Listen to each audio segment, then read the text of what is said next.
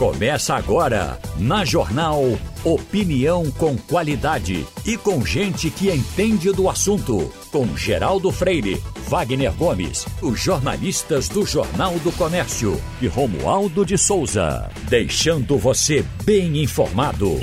Passando a Limpo.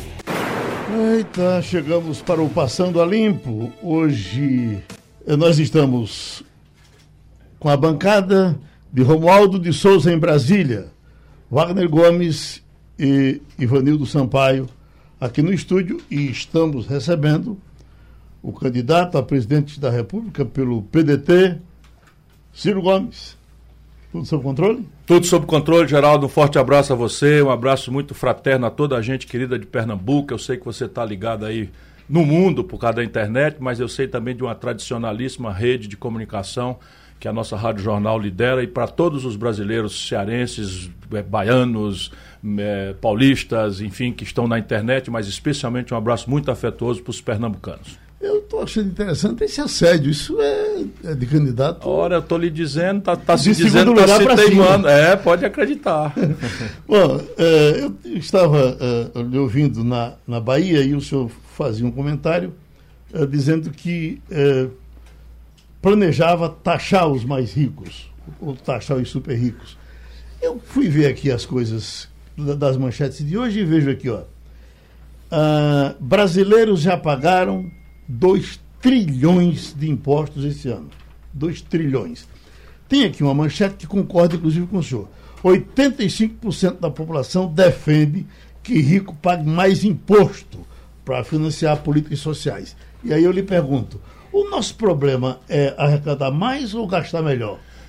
O nosso problema é arrecadar melhor e gastar melhor. Claro que a gente, do jeito que está hoje, não dá para ficar. Deixa eu fazer aqui uns números. É verdade que o Brasil tem uma carga tributária já quase impagável para o padrão da nossa economia.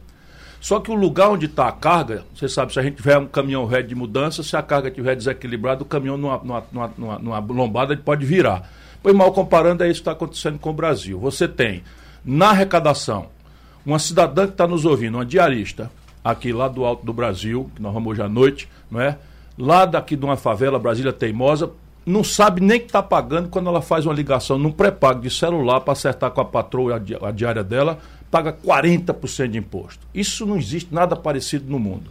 Na cesta básica de um povo que está 33 milhões de pessoas passando fome, você tem 7% de imposto no, na comida, sabe, no limite da fome do nosso povo. Enquanto isso, no Brasil dos barões, não é? Você transformou o nosso país num, num, paraíso de super ricos. Por exemplo, o mundo inteiro cobra imposto de renda sobre a distribuição de lucros e dividendos. Eu, ministro da Fazenda, vocês me conhecem desde esse, muito uhum. longe disso aí, cobrei no Brasil.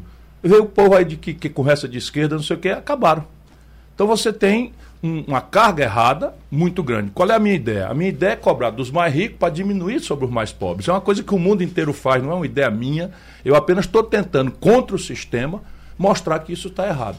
Mas o que eu quero mesmo é tirar o Brasil do desequilíbrio da conta, porque se eu tiro o Brasil do desequilíbrio da conta, o Brasil não precisa mais tomar tanto dinheiro emprestado. Se ele toma tanto dinheiro emprestado, o juro vai lá para cima. Se o juro fosse só para o governo, menos mal. Mas o governo, você diz, arrecadou 2 trilhões, é verdade.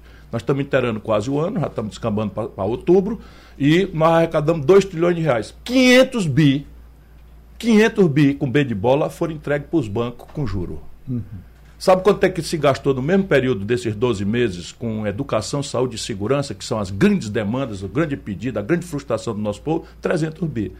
Então o Brasil está arrecadando errado e gastando errado. Portanto, a sua pergunta é inteligente, indo e voltando, que não, me, não, não, não é dúvida para mim, que já lhe conheço há tanto tempo. Wagner Gomes. Candidato Ciro Gomes, eu estava pensando, pensando, aqui ontem, eh, chama a atenção que a gente faz uma comparação, como, se, como tudo se faz analogia nesse país, principalmente com o futebol, chama a atenção é, é, esses números que o senhor traz, os outros candidatos trazem também, e eu faço analogia com disputa por presidência de clube de futebol, que a gente sabe, o clube de futebol está quebrado, por exemplo, nós temos aqui o Santa Cruz na quarta divisão, diferentemente dos clubes do seu estado que estão muito bem, obrigado, mas é que quando tem eleição para o Santa Cruz, é uma briga para assumir o Santa Cruz, mesmo sabendo da dificuldade.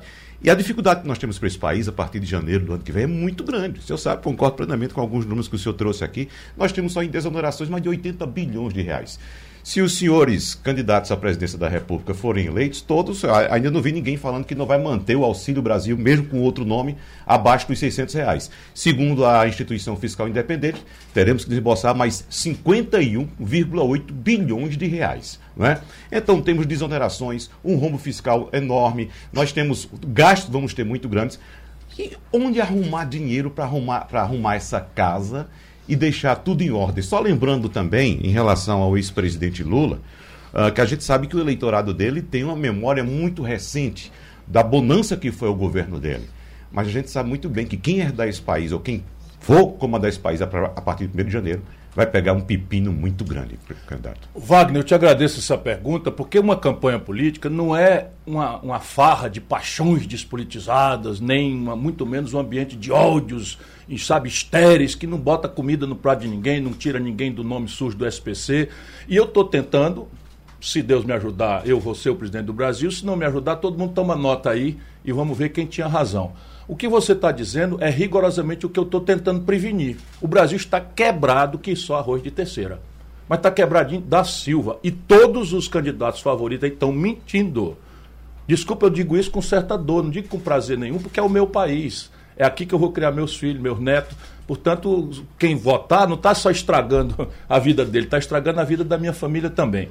E eu sou o único candidato. Veja que tragédia, porque todos devíamos obrigatoriamente dizer: olha, está aqui o tamanho do problema, como você já descreveu aí, os buracos nas contas, e está aqui o jeito com que você pensa resolver o problema que você está pedindo para ser presidente do Brasil.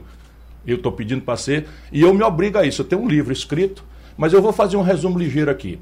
O Brasil tem hoje um déficit estrutural de uns 100 bilhões de reais por ano. Então o Brasil arrecada 4 trilhões e 800 bi entre imposto e, e dívida e gasta 2 trilhões com juro e rolagem de dívida e sobra no fim, para não incumprir da conversa, 25 bilhões de reais para investimento e o governo Bolsonaro entregou para o tal do Centrão, uma emenda do relator, para negada meter a mão, roubar ou, no mínimo, pulverizar o dinheiro com mil pequeninícias coisas que não resolve o problema de ninguém. Mas estão é roubando mesmo 30%, 40%.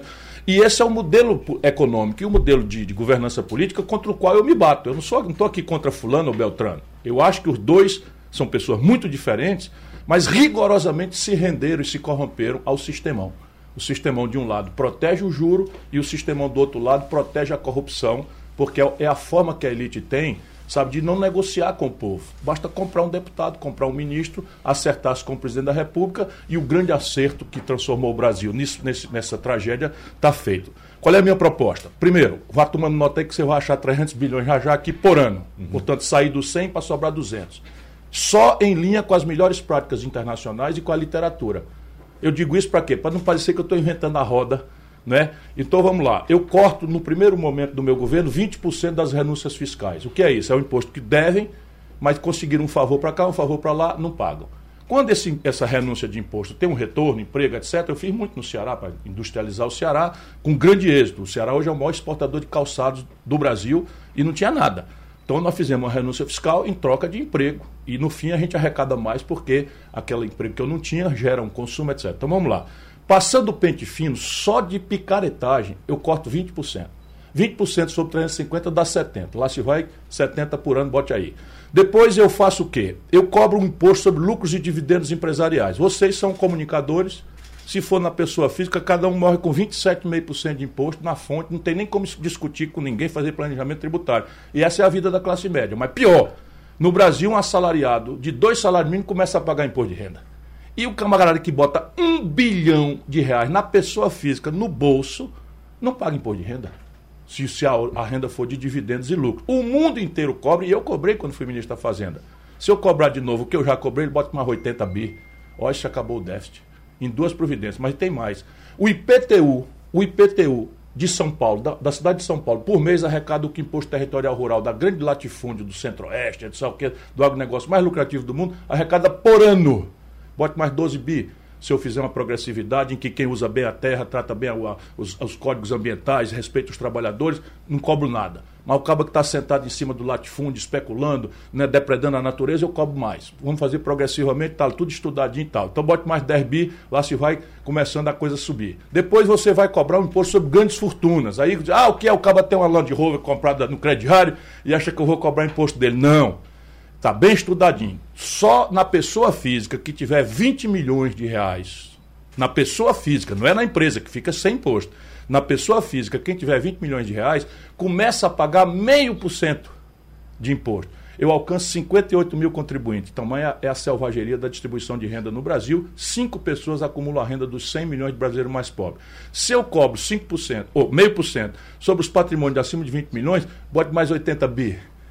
Quer, quer, quer mais? Progressividade de imposto de renda. Eu diminuo a faixa da, da classe mais pobre, aumento a faixa de isenção e aumenta a alíquota lá em cima. Um, um, a minha mulher não gosta que eu chame de futebolista, que é do hum. nosso tema. Um grande atleta de jogador de futebol está botando 2 milhões de salário no bolso e paga 27,5% igual um funcionário público, um médico, um professor. Você não tem, tem cabimento, que é que custa eu cobrar, como no mundo inteiro, um alíquota maior. Eu já cobrei quando fui ministro da Fazenda do Itamar. Percebe? Então eu diminuo o imposto para o pobre e para a pequena classe média e aumento no rico. Aí eu vou compensando. Lá se vem mais 60 bi. Então tá aí, meu irmão, tá aí o dinheiro. Mas então, isso não se faz numa canetada. Não, de não é jeito é nenhum. Aí você já me joga para a questão de como fazer Exatamente. politicamente. E, e, eu quero saber, inclusive, já aproveitando, é, o senhor prometeu não disputar a reeleição, promete não disputar a reeleição. Vai haver tempo hábil para resolver tudo não, isso, negociar não, tudo não, isso? Não, e... Nós precisamos, numa campanha política também, é uma hora da gente ajudar o povo a ser educado politicamente. Sabe, quando você avilta a disputa, fica puxando uma memória afetiva, mentirosa, que nem é verdade. Nunca houve esse tempo que todo mundo tinha picanha e cerveja. Né? Eu sou amigo do Lula, Geraldo sabe disso, eu ajudei o Lula a vida toda e tal, mas o Lula infelizmente se corrompeu. Tomou-se de gosto pelo poder, começou a trocar os pés pelas mãos e não tem a menor ideia do que é está acontecendo hoje com o Brasil e com o mundo. Mas está em cima dessa memória que basicamente foi conseguida por uma expansão explosiva do crédito. O Lula pegou o crédito no Brasil com 15% do PIB e entregou com 52% do PIB. O que é que significou isso? Uma explosão de consumo. Todo mundo tem a memória confortável de que pode comprar um micro-ondas, pode comprar uma geladeira, pode fazer um puxadinho em casa. E ele puxa essa memória para eternizar uma gratidão. Só que o povo brasileiro não percebeu que as letrinhas pequenininhas do crediário mandaram para ele a conta do juro mais alto do mundo, que também foi praticado pela política econômica do PT. Resultado prático, hoje, Está todo mundo nos ouvindo aí. 66 milhões e 600 mil pessoas estão humilhadas no SPC. E não vão sair daí sem uma política pública.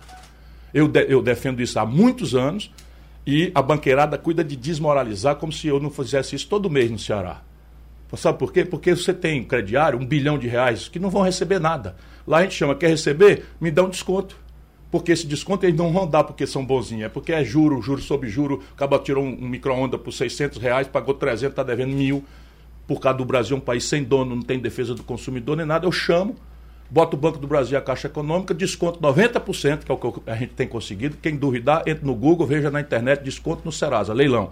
Pois bem, a partir daí, com 10%, a dívida média do brasileiro fica em R$ 1.400. Eu pico isso em 30 meses, em, em 40 meses, e financio com juro barato no Banco do Brasil, eu restauro a condição de crédito da população livrando o nosso povo dessa humilhação. A banqueirada vai cuidar de me matar para não, não chegar na presidência, porque acaba a nova escravidão. Mas você me perguntou, foi, vai ser de uma canetada? Não, deixa eu explicar para as pessoas. De novo, agora é o modelo de governança política que eu estou propondo mudar. Vamos pensar juntos aqui, pernambucano, meu irmão, pernambucana, minha irmã, brasileiro que está nos ouvindo. Olha aqui. O Brasil restaurou a democracia, sob o ponto de vista de eleição de presidente, em 89 com a eleição de Collor. Governou com essa gente, foi caçado. Veio Fernando Henrique contra Collor, desmoralizou do jeito tal o PSDB que nunca mais ganhou eleição, está aí sem condição de disputar a presidência. Não tem candidato dessa vez, não é por acaso, governou com essa gente. Vem Lula, precisa explicar a tragédia, o Lula foi bater na cadeia. O maior líder popular que nós construímos na democracia, eu digo nós porque eu estava lá, ajudei ele a vida toda, e infelizmente vi ele se corrompendo, tomando de, tomando de gosto pelo poder, pelas mordomias, entrando nos conchavos mais imorais que botou Michel Temer na linha de sucessão e agora está trazendo Geraldo Alckmin, que pensa o oposto dele. Isso é uma tragédia, porque eu desejo que Lula tenha longa vida com saúde, porque eu tenho uma relação pessoal antiga com ele. Mas repare, metade dos presidentes do Brasil não terminaram o mandato. Por uma causa ou por outra, não terminaram. E o vice, então, a gente tem que olhar. O Lula está trazendo um cara que representa o oposto dele, em tudo que é grave. Privatizar a Petrobras, ele é contra o, o Alckmin a favor. Mas vamos lá. Lula foi bater na cadeia, governando com essa gente. Dilma foi caçada. Michel Temer foi bater na cadeia e Bolsonaro está desmoralizado. Vocês não estão vendo? Quer dizer, eu estou perguntando para retoricamente. Esse modelo é a certeza de uma crise eterna que está destruindo a confiança do povo na política. e, portanto, na democracia. Eu estou propondo outro caminho. Qual é o caminho? Pegar as, as, a, a, minha campanha e fazer todo dia uma porção de propostas. Tudo estudado, de onde vem o dinheiro, como é que faz e tal. Então, transformar a eleição no que tiver ao meu alcance, no plebiscito ao redor de projeto. Vota em mim, vota em mim, eu sou agradecido e tal, mas vota nas minhas ideias, porque se eu chego lá, eu chego eu e as ideias. Resultado, diminui muito a distância entre o presidente que quer reformar o país e que nunca tivemos, e um Congresso que tende não ser corrupto, é uma parte corrupta, mas o problema do Congresso é que ele é um grande ajuntamento municipalista. Cada um está preocupado ali com a sua terrinha, com o seu, com seu eleitoradozinho e tal, e a grande questão nacional fica em cima do pequeno, do, do pequeno grupo de poderosos que manda no, no, no, jogo depois que acaba a eleição. Então, segundo, aproveitar os seis primeiros meses. A gente sabe, quem tem experiência, que se o Fernando Henrique propõe a reforma do país ali diz, ó, oh, eu preciso dessa reforma, senão o real se acaba. Tinha passado, era tudo, irmão. O Lula teve 86% de popularidade. Se ele faz uma proposta e diz até, eu preciso disso aqui para mudar o Brasil. Tinha passado tudo. Ninguém propôs nada, porque reeleição e medo de CPI. Filho envolvido em, em denúncia de corrupção, de cá e de lá, né? bensalão para cá, petrolão para colar, compra de, de, de imóvel é, com dinheiro vivo para cá e tal. E, e, e aí fica tudo amarrado na mão do medo de CPI e dos conchavos para a reeleição. Portanto, para acabar com isso, eu proponho começar o debate abrindo mão da minha reeleição em troca da reforma do país. Porém, eu quero dar um passo adiante. Qual é? Quem o povo eleger é com esse que eu vou negociar, diferente do que andaram dizendo, denunciando o mal feito dos outros para ir lá fazer igualzinho. O Lula né, deu o denite para o Valdemar Costa Neto roubar, o Valdemar Costa Neto foi preso e condenado no mensalão, agora é o presidente do partido do Bolsonaro. Se a gente não parar para pensar, veja, muda Bolsonaro para Lula, água para o vinho e o Valdemar Costa Neto continua dando as cartas. E isso é o que está acontecendo no Brasil. Então o que é que eu proponho? Eu proponho mudar a interlocução. Redesenhar o pacto dos governadores e prefeitos. Pegando o quê? Os estados estão quebrados. Pernambuco está com água no nariz, São Paulo com água no nariz, Rio de Janeiro quebrou, que só apartou as bandas, Rio Grande do Sul está quebrado, Minas Gerais está quebrado. Eu chamo os governadores e digo: olha, está aqui a dívida de vocês, é 600 bilhões. Isso é menos de 10% da dívida pública do Brasil. Estou propondo, certo? Estou propondo aqui para saber que tem saída. Não é fácil, mas tem saída e não é canetado. É aqui, ó. Uma nova forma de ver a, como é que se organiza a política. Chama os governadores, eu vou pegar a parte que vai vencer da dívida dos estados e dos municípios nos meus quatro anos e boto para vencer só daqui 20 anos. Vou deixar de 12% a 15% da receita de Pernambuco, que está indo para Brasília todo mês, na mão do governador, em troca e somente se o Pernambuco bancada federal me dê a reforma, porque para eu fazer isso eu preciso reformar a conta pública brasileira. Isso, meu irmão, é chave histórica. O Brasil sempre acertou a mão quando fez por aí. Negociação de atacado, negociação em cima da mesa, olhando para todo mundo, o sol brilhando em cima, nada de futrica, de rouba lá, roubalheira, toma lá da cá. Por fim, ainda pode ter um fusível. Qual é? Persistiu o impasse? Vamos mandar o povo votar. Está previsto na Constituição. O mundo inteiro faz, os americanos, os europeus, manda para plebiscito. Agora mesmo Cuba, que a gente diz que é uma ditadura, fez um plebiscito. Né? Agora mesmo o Chile fez um plebiscito. Derrubou a Constituição. Por quê? Porque o poder emana do povo. E em seu nome deve ser exercido. Mas o povo também pode, numa democracia moderna, votar diretamente. Pronto, aqui eu tiro o Brasil do toma lá da cá e da roubalheira que desmoralizaram o Lula, desmoralizaram o Bolsonaro, desmoralizaram o Fernando Henrique, desmoralizaram o Collor, desmoralizaram a Dilma, todo mundo. Não chama Brasília? Romualdo de Souza. Candidato Ciro Gomes, muito bom dia para o senhor. Bom dia, Eu vou grande fazer Romualdo. duas perguntas, uma sobre educação e outra sobre distribuição de renda. Candidato, pegando uma frase do sertanejo compositor Zé Dantas, que 70 anos atrás escreveu: Seu doutor, uma esmola para um homem que é são, ou lhe mata de vergonha ou vicia, vicia o cidadão. o cidadão. Como o candidato Ciro Gomes pretende equilibrar a necessidade de retirar 33 milhões de famílias dessa situação de pobreza? E aí, falando já em geração de emprego e, consequentemente, e diminuindo o número de pessoas nos programas sociais. E a questão da educação é que nós já tivemos no Brasil, candidato, a lei 5692, que era que tratava do fortalecimento do ensino técnico. Ou seja, de, depois do antigo ginásio, você fazia o ensino técnico. Depois é que, se quisesse, poderia fazer uma especialização para tentar um vestibular candidato Ciro Gomes. Romualdo, um abraço a você, muito obrigado pela qualidade da pergunta que me, me, me, me simplesmente veio, veio agora direto no meu coração. Eu estou preocupado com tudo, mas minha preocupação central, eu quero ser reconhecido como o presidente que fez uma revolução na educação do Brasil e a meta é transformar uma, a, a educação brasileira numa das 10 melhores do mundo em 15 anos. Aí as pessoas vão duvidar, porque no Brasil tudo é medíocre, tudo é puxando para baixo, mas eu trago uma experiência e é com isso que eu começo a responder. Quem estiver duvidando, por favor, e é bom duvidar de conversa de todos os candidatos, pesquise. O Ceará hoje tem 79 das 100 melhores escolas públicas do Brasil. O melhor IDEB do Brasil, o melhor índice de oportunidade empreendedora é na minha cidade de Sobral. Percebe onde nós começamos e eu tenho um orgulho de ter ajudado a preparar isso, porque essa revolução é produzida pelos professores cearenses, mas a política nós consertamos. Como? Mudando o padrão pedagógico e mudando o padrão de financiamento. Isso é uma coisa óbvia. O que é a mudança do padrão pedagógico?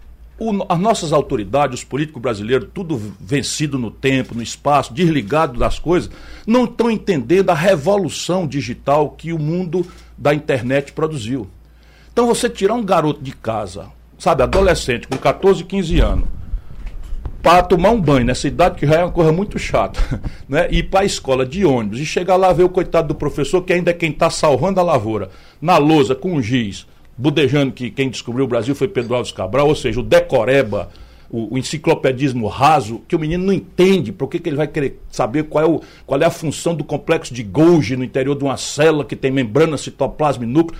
Isso tudo é, é um padrão de, de educação do século XIX que renitentemente atravessou no Brasil para o século XXI, enquanto um garoto hoje entra no Google e assiste como Pedro Alves Cabral chegou no Brasil com óculos de, de, de, de realidade virtual. Então, mudar esse padrão pedagógico é inadiável. O Brasil tem hoje uma das piores padrões de educação do mundo. O indicador chama PISA que é o, é o Índice Internacional de Avaliação, o Brasil está no pior lugar entre os países da OCDE, que é o clube das nações mais desenvolvidas do mundo. Nós estamos no pior lugar. Por quê? Porque nós não entendemos essa revolução digital, a economia do conhecimento, e nós precisamos fazer isso. Para fazer isso, eu preciso retreinar todo o magistério. Todo, não é parte, nem uma partezinha, todo. O que significa dizer que eu tenho que, de uma vez por toda, sair da conversa fiada, que professor é importante, e remunerar mediante um retreinamento, uma requalificação, avaliação, prêmios por ganho de excelência. Então, o que nós estamos fazendo? Como é que a gente avalia um bom professor? Pela qualidade do aluno.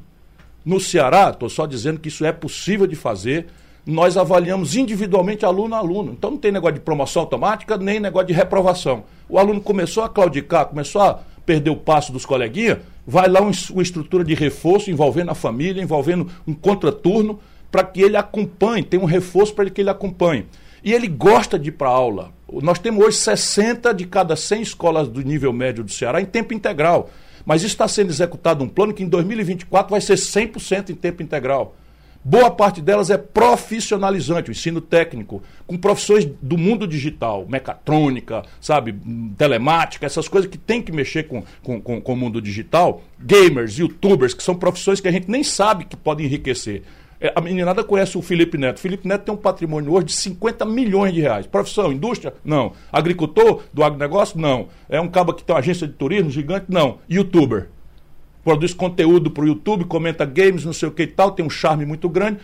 Não precisa todo mundo ter 50 milhões, mas se eu garantir né, um, uma capacidade de empreender com a internet, e aí nós temos uma porção de programas. O programa concreto chama para erradicar a miséria e associar a educação. Educação me apaixona eu estou chamando de renda digna, porque esses tempos de televisão e, mesmo de imprensa, a gente não tem muito tempo para explicar tudo. Mas veja, o renda digna, procura ver o problema do Brasil, como ele é e com a dinâmica de evolução. Primeiro, botar na previdência social, portanto, tirar da política.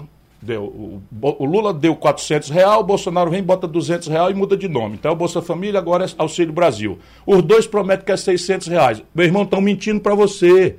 Eu digo isso com muita dor, não tenho nenhuma alegria. Sabe por quê? Porque ninguém pode, um presidente, gastar um dinheiro que não esteja autorizado por lei. A lei que autoriza o dinheiro é o orçamento. O orçamento do Bolsonaro está no Congresso. Vá lá olhar.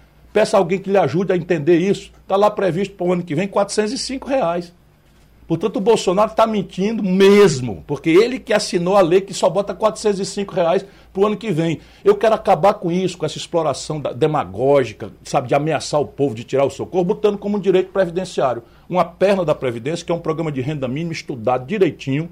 Eu dei o nome de Eduardo Suplicy, que não é do meu partido, porque é o homem que dedicou a vida inteira a discutir esse assunto e eu digo como fazer. Então, qual é a ideia? A ideia é que você pegue cada domicílio e nenhuma pessoa, pode ela ser criança, adolescente ou adulto ou idoso, pode ter uma renda por cabeça dentro do domicílio menor do que 471 reais. Que número é esse? É o número que define a linha de pobreza. Então, vamos supor aqui uma senhora ou um senhor que ganhe R$ 1.200, mas tem, quatro, tem três, três pessoas em casa. É ele que ganha 1.200 e as três não ganham nada. 1.200 por 4 dá 300 certo? 1.200 por 4 dá 300. Então falta quanto para 471 por cabeça? 171. Um, um, 171 vezes 4 dá né, os, os 600 reais que a, acumula a renda e aquela família fica. O programa dá uma renda média de mil reais garantido na Constituição. Entra Ciro, sai Ciro, entra Lula, sai Lula, entra Bolsonaro, sai Lula. Na Constituição que nem a aposentadoria. Pergunta, de onde veio o dinheiro? Eu vou pegar o Auxílio Brasil, antigo Bolsa Família, o BPC, que é o benefício de prestação continuada, a aposentadoria rural, vou pegar os programas de transferência de renda recém-criados, Bolsa Táxi, Bolsa, Bolsa, Bolsa Caminhoneiro, Vale Gás, e isso dá 300 bilhões de reais. O programa custa 380, eu falta 80. Eu já disse aqui de onde é que vão vir os 80. Meio por cento sobre os grandes patrimônios acima de 20 milhões de reais, o imposto sobre grandes fortunas. Está aqui o pacotinho feito e o cadastro único é a base de partida para fazer. Então isso é para quê? Para acabar com a fome instantaneamente. O dinheiro já está ouvindo a conversa. Falta só o imposto sobre grandes fortunas, mas dá para você evoluir gradualmente. A gente erradica a linha de pobreza no Brasil, o que pode dar o prêmio ao, ao Brasil de o prêmio Nobel. Uhum. Está na mão de fazer, eu sei como fazer. Sou uma pessoa que fui ministro da Fazenda, governador, eu não, eu não tenho para trás promessa mentirosa. E estou tentando encher o saco dos ouvintes aqui de Geraldo, mostrando como fazer. Mas terminando, nesse programa, o que bota o nosso povo para frente é o emprego decentemente remunerado. 11 anos faz, irmão, que o Brasil não cresce. É três de tragédia do Bolsonaro e oito do PT. Desculpa, isso aqui é um número para a gente parar para pensar. Chega de paixão e de ódio, pare para pensar. Pare para pensar você junto. Faz 11 anos, confira na internet. Pergunte a quem entende. Faz 11 anos que o Brasil cresce quase nada. Nasceram 27 milhões de pessoas. Ou a gente volta a crescer. Para crescer, eu tenho que fazer o quê? Reestruturar a dívida das famílias, aquele programa de refinanciamento, quem está no SPC, refinanciar a dívida das empresas, 6 milhões de empresas no Brasil estão no Serasa, na antessala de quebrar, retomar 14 mil obras paradas que estão por aí afora, Pernambuco sabe do que eu estou falando, muita obra parada, são 14 mil, já estão licenciadas, já estão licitadas, e o dinheiro vem da onde? Daqueles 300 bi que eu já descrevi aqui, não vou repetir para ser chato. E por fim, fazer um grande esforço de retomada da indústria nacional brasileira que está sendo destruída. Por aqui, por onde nós vamos? Pelo caminho onde o dinheiro já está sendo gasto. Eu daqui a pouco vou visitar o, o, o, o Porto Digital do Recife, que é uma, um exemplo para o mundo de como é que um lugar pobre pode desenvolver uma inteligência tecnológica, mas o Brasil está mandando para o estrangeiro, Geraldo, 17 bilhões de dólares comprando apetrecho da saúde, 100 bilhões de reais em número redondo, todo ano financiando emprego no estrangeiro, quando a gente podia produzir aqui no Agreste de Pernambuco. Por quê? Porque quem compra é o governo. Doutor Ciro, o senhor está acostumado a vir aqui, umas 10 vezes já veio, e sempre foi sempre para o debate das 11 horas, que é uma hora inteira. aqui nós temos no máximo meia hora. Ah, desculpa. E, e vamos então trazer agora a última pergunta. Eu, de... eu queria só mostrar para o povo brasileiro que tem saída. Só não uhum. dá para repetir as mesmas coisas e achar que vai ter resultado diferente. Ivanildo Sampaio agora lhe pergunta. É, bom dia, candidato. Eu pergunto ao senhor o seguinte: essas suas propostas que mexem com a estrutura do país econômico e socialmente dependem da, da, da aprovação do Congresso. Não é só uma canetada do presidente. A gente sabe que no Congresso manda o Centrão. Como o senhor pretende governar é, sem o Centrão ou com o Centrão? Eu vou lembrar o povo brasileiro que eu não sou um marciano inocente que cheguei ontem na praça. Né? Eu sou ex-deputado estadual de oposição, ex-deputado líder do governo Tasso Gereissati, que fez uma revolução no Ceará. Nós não deixamos por menos. O Ceará hoje é um estado que há 30 anos não fala em crise fiscal. Temos o melhor padrão de educação, o melhor padrão de saúde do, do Brasil, a rede, sob o ponto de vista da coisa, embora sejamos um estado muito pobre. Mas, enfim, e o Ceará não tem dívida mobiliária, porque eu fui lá e paguei. Com 20 anos de antecedência no vencimento. Então eu sou uma pessoa muito experiente. Eu mesmo já fui o deputado federal mais votado do Brasil proporcionalmente. E a minha proposta é essa que eu acabei de dizer: encher o saco de quem tiver paciência para me ouvir, mostrando as propostas e pedindo: se você vota em mim, vote nas minhas ideias. Por quê? Isso diminui a distância entre um presidente que quer reformar e um Congresso que tende a ser reativo, parte dela por corrupção, mas parte, que eu já disse, pela fisiologia, pela necessidade de sobrevivência dos deputados, que eu respeito e tenho sensibilidade. Qual é o erro aqui? O erro não é negociar, Ivonildo. Negociar é uma coisa boa é importante para a democracia que a gente não dê o poder todo na mão de seja quem for. Sabe, o, o nome de poder todo na mão de seja quem for é ditadura. Eu não tenho vocação para ditador, sou um democrata visceral.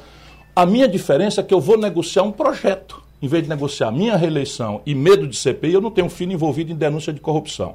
Eu mesmo nunca fui processado por corrupção na minha vida longa 42 anos, ministro, duas vezes, governador, nunca fui processado, nem sequer para ser absolvido. Eu digo sempre que é nada mais é do que a minha obrigação, mas eu se garanto, como diz o nosso povo. Então, eu, eu vou ter medo de Congresso? Vou ter medo de Judiciário? Não, não vou. Eu vou para lá negociar em que base? Negociar as ideias que eu propus e que o povo aprovou se me eleger e aonde persistiu o impasse, mediado pelos governadores e prefeitos, você conhece bem a vida. O deputado só respeita mais o, do que o lobby o prefeito e o governador que garante a sobrevivência eleitoral dele. Por isso que eu vou lá na fonte. Vou trocar a renegociação da dívida dos estados e municípios, facilitar o investimento. Com isso, eu retomo o investimento público para dizer de onde vem os 5 milhões de empregos, mas eu consigo um apoio sistemático para um novo projeto para o país, protegendo o Brasil da desmoralização que esse modelo de, de, de, de, de, de toma lá da cá e de se vender à presidência da República para esses picaretas que estão dando as cartas no Brasil. Persistiu o impasse, eu não me vendo.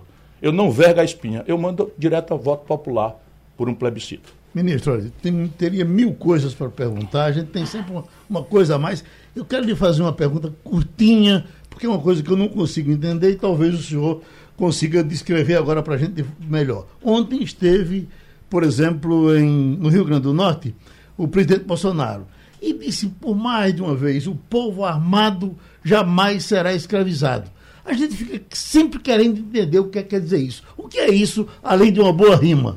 Se você olhar um jumento de óculos lendo, você vai entender. Ou não vai entender, porque isso não é possível. Então, o Bolsonaro, ele explora uma coisa que é verdadeira. Nosso povo está com medo. Quem manda na periferia do Brasil hoje não é mais o governo, não é mais juiz, não é mais delegado de polícia. Acredite, na periferia do Brasil, em Recife, Fortaleza, no Rio de Janeiro e São Paulo, quem manda são as facções criminosas.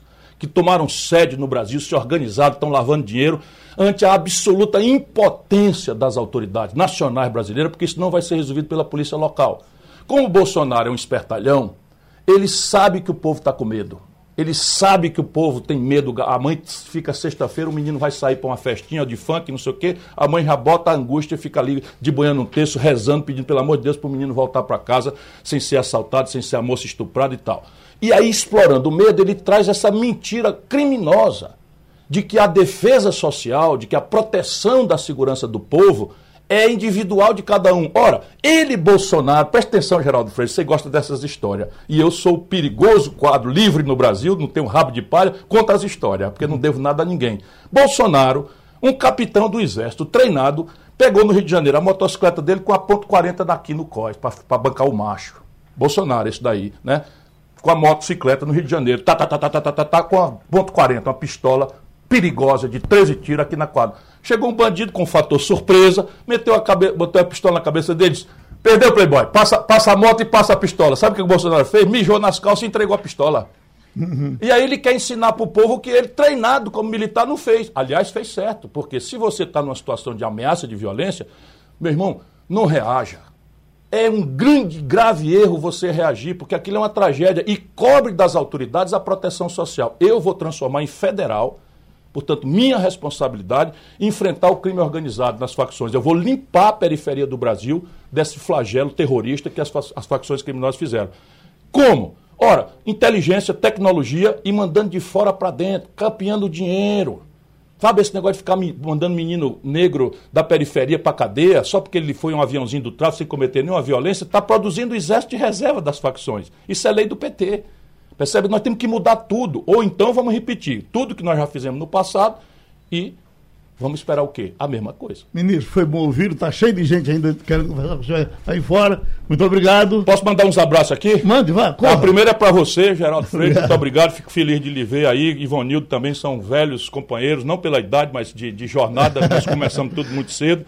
Estou acompanhado aqui desse tesouro, que é a nossa vice-prefeita do Recife, nossa federal 1212, Isabela de Roldão. Estou acompanhado de Vô Queiroz, meu companheiro, líder da minha bancada na Câmara Federal, mais conhecido hoje como 1234. Estou com Zé Queiroz, nosso líder tradicional, amigo do Brizola, 12345. E deixo um abraço para João Carlos Paz Mendonça. Meu irmão, um abraço grande, né? Seu velho amigo Ciro Gomes por aqui na sua terra. Números da pesquisa para governador de Pernambuco. Aí temos Marília Reis, 36. Raquel Lira, 15. Anderson Ferreira, 15. Danilo Cabral, 12. Miguel Coelho, 8. Aí o resto vem aí um, um, um mas vamos, vamos de 8 a 36. Lembrar que Wagner tem um debate para falar justamente de pesquisa hoje. Esses números. Às 11 horas. E esse já é um ponto a ser levantado, Geraldo, porque pelo desenho aí, que você traz 36, 15, 15, 12 e 8, significa que vamos para um segundo turno. Por incrível que pareça. Né? Imprevisível. É? Impre... É, veja Porque só. Mas você ainda tem um, um que sim, vai. Sim, sim, esse um vai para alguém, uhum. né? Então vem quem, olha, só aqui dos, dos candidatos, vamos, vamos supor o seguinte, que tem uma candidata muito forte para o segundo turno, que é a Marília Reis, que tem 36, certo? Aí vem 15, com 15 já são 30. Com mais 12, 42. Com mais 8, 50. Uhum. Opa, já vem 50% aí para o segundo turno para distribuir para quem? Para quem? Pois é, vamos, vamos ver. No esforço de Michele para conseguir voto para o presidente Bolsonaro e botando Michele na frente para falar para as mulheres. Aqui ela diz: mulher é ajudadora do esposo. A minha pergunta é: essa mulher moderna de hoje, que está muito mais para botar você para lavar os pratos do que para ela mesma lavar, Ivanildo, esse discurso não é muito mais evangélico do que, do que é, feminista? O, o Geraldo, é, a, esposa do, a esposa do presidente Bolsonaro faz muito o papel dona de casa. Não é? Ela é evangélica, ela resistiu a participar da campanha e para as mulheres mais modernas ela não é o padrão ideal. Uhum. Eu acho que é, cada qual com seu cada qual, né? ela faz muito bem o papel da, da mãe, da dona de casa, do que da política. Uhum. É, o que eu, é o que ela transmite, né? Uhum. é o que a gente vê na, no comportamento dela até agora. E eu acho que ela está meio forçando a natureza quando vai para o palanque com o marido. Ô Romualdo, esse, esse discurso arruma voto? Geraldo, pode não arrumar voto, mas agrega valores para a campanha do presidente Jair Bolsonaro. Uhum. A primeira-dama Michele Bolsonaro estava aparecendo demais, na campanha eleitoral, o TSE foi lá e mandou reduzir a presença de Michele, e de Michele, qualquer pessoa que não seja necessariamente a candidata ou o candidato, não pode ficar aparecendo mais do que o próprio candidato. Então, ontem, eh, no Rio Grande do Norte, a primeira-dama usou essa expressão ajudadora de esposo. Eu fico imaginando, até porque mais adiante ela diz o seguinte: porque não é, gente? A mulher é, ela disse, porque não é, gente? A mulher tem que aguentar o homem, não é não? Tem que aguentar o esposo. A questão não é aguentar, a questão é compartilhar, conviver e até dividir tarefas. Minha música do passado era assim, eh, eh, Wagner, que era uma mulher que saiba lavar e cozinhar e de manhã cedo me acorde na hora de trabalhar. É esse tipo. Né? Ainda existe, está vendo aí? Claro. É, pois é. Agora, Geraldo, é, o presidente Jair Bolsonaro, o candidato, melhor dizendo, ele tem dois calos na campanha dele, né? Que são os pobres, aqueles em situação de miséria, onde ele perde em todas as regiões para o ex-presidente Lula, e também no eleitorado feminino. Então ele faz movimentos sempre para tentar reduzir a vantagem que Lula tem nesses dois segmentos. Lula ganha no feminino e ganha entre os mais pobres, mas pelo jeito as ações do governo dele são muito ruins. Você viu como repercutiu negativamente, inclusive a própria campanha de Jair Bolsonaro correu para cima para tentar diminuir os estragos causados por causa da agressão sofrida pela jornalista Vera Magalhães. Uhum. Então cresceu muito ontem, inclusive os filhos do presidente foram lá atacar o deputado. E o deputado só... Wagner era um decoreba É, ele repetiu, inclusive, as palavras. A mesma coisa. Exatamente. É daquele grupo que é. escuta o seu líder, não estou uhum. citando o caso especificamente, mas repete exatamente o que o líder diz. Ele só fez repetir, um papagaio. Uhum. Um papagaio. E, inclusive, é um contrassenso, porque os filhos do presidente foram atacar o que o deputado repetiu do que o pai tinha dito na, naquele debate da Bandeirantes é um contrassenso. Então, foi um show de contradições ontem e um prejuízo muito grande exatamente desse segmento feminino ontem para a campanha de Jair Bolsonaro. Conexão Portugal com Antônio Martins. Nós somos na Europa, Antônio Martins. Ivanildo. Vamos lá. Ô Martins, me diga uma coisa. É, a Comissão Europeia está propondo aumentar a taxa de 33% sobre os lucros extraordinários das empresas de petróleo, gás e das refinarias. Portugal pagará por isso? Portugal é um produtor de, de é, petróleo, por exemplo. Como é que isso está repercutindo aí na economia portuguesa? Bom dia, Ivanildo Sampaio, bom dia, Geraldo Freire, todos que fazem parte da bancada, ouvintes da Rádio Jornal. Na verdade, esses 33%, na realidade, é o seguinte: o a Comissão Europeia está querendo taxar, na realidade, cobrar das empresas de é, petróleo, gás, carvão, refinarias, né, é, para que elas ajudem, inclusive, a bancar os projetos para é, pessoas que são vulneráveis do ponto de vista da energia, porque não podem pagar, projetos também na área de transição energética e que tem, ajudem a, a os próprios é, é, projetos para diminuir um pouco o custo da energia. O que, que, que eles estão fazendo? Que que ele, qual é a proposta aí? É taxar em 33% os superlucros, né, os lucros demasiados. Como é que eles vão fazer esse cálculo? Essas empresas elas vão, vão fazer uma média dos seus lucros nos últimos três anos. Se o que elas lucraram agora em 2022 for superior a 20% dessa média, tudo que superar esses 20% supor que ela é, tenha é, lucrado 30% em relação a essa média. Esses 10% acima dos 20% vão ser taxados os 33% para um fundo, e esse fundo é que vai ajudar, na realidade, a transição energética, mas também as pessoas que, estão, que não têm condições de pagar, que estão em vulnerabilidade, as empresas que, têm um, que usam intensamente energia.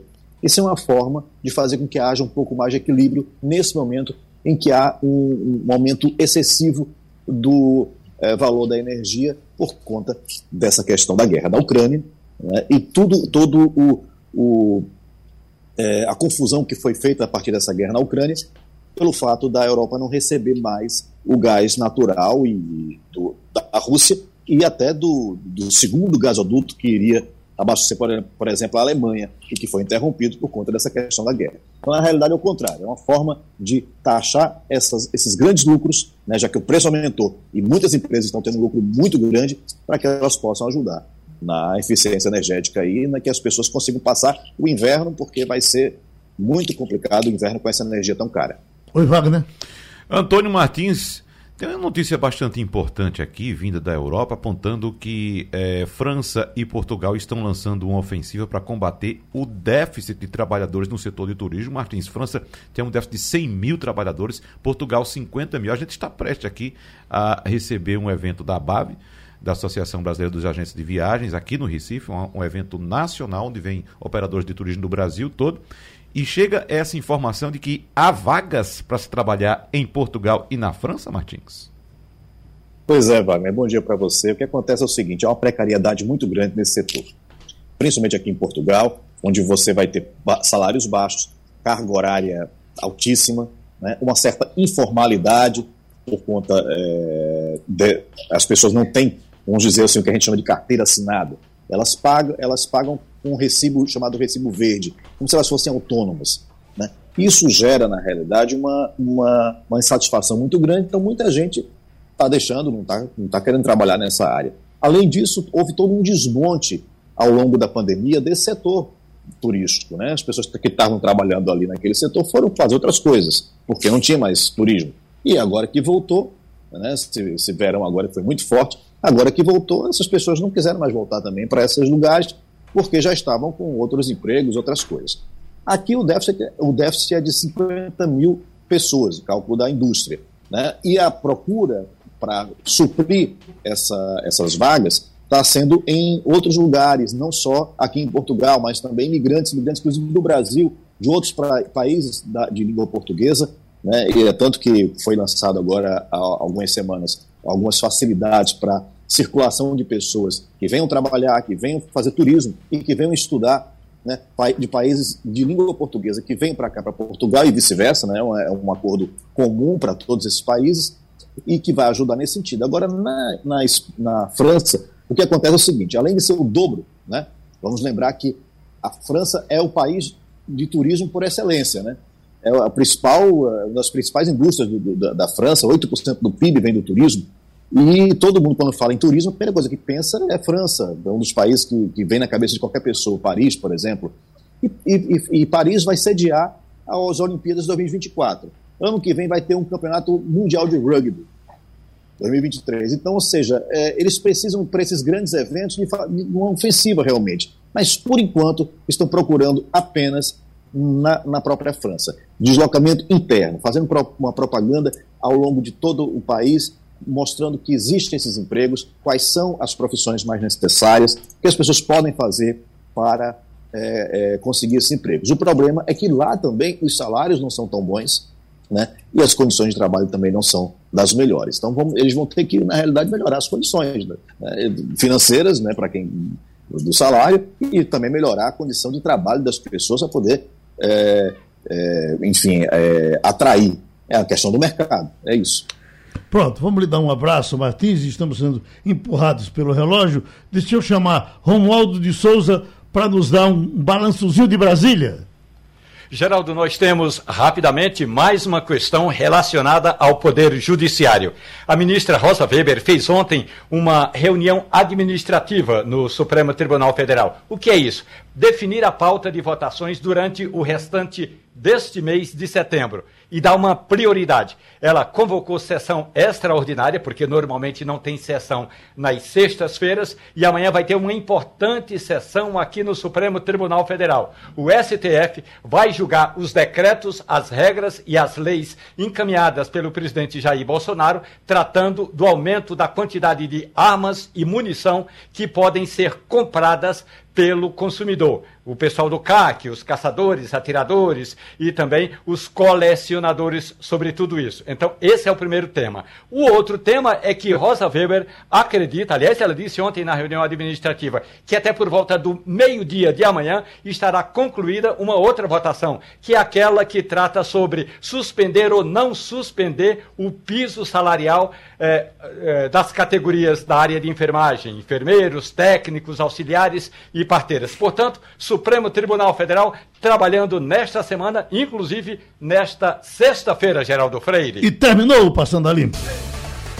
A Rádio Jornal apresentou opinião com qualidade e com gente que entende do assunto. Passando a Limpo.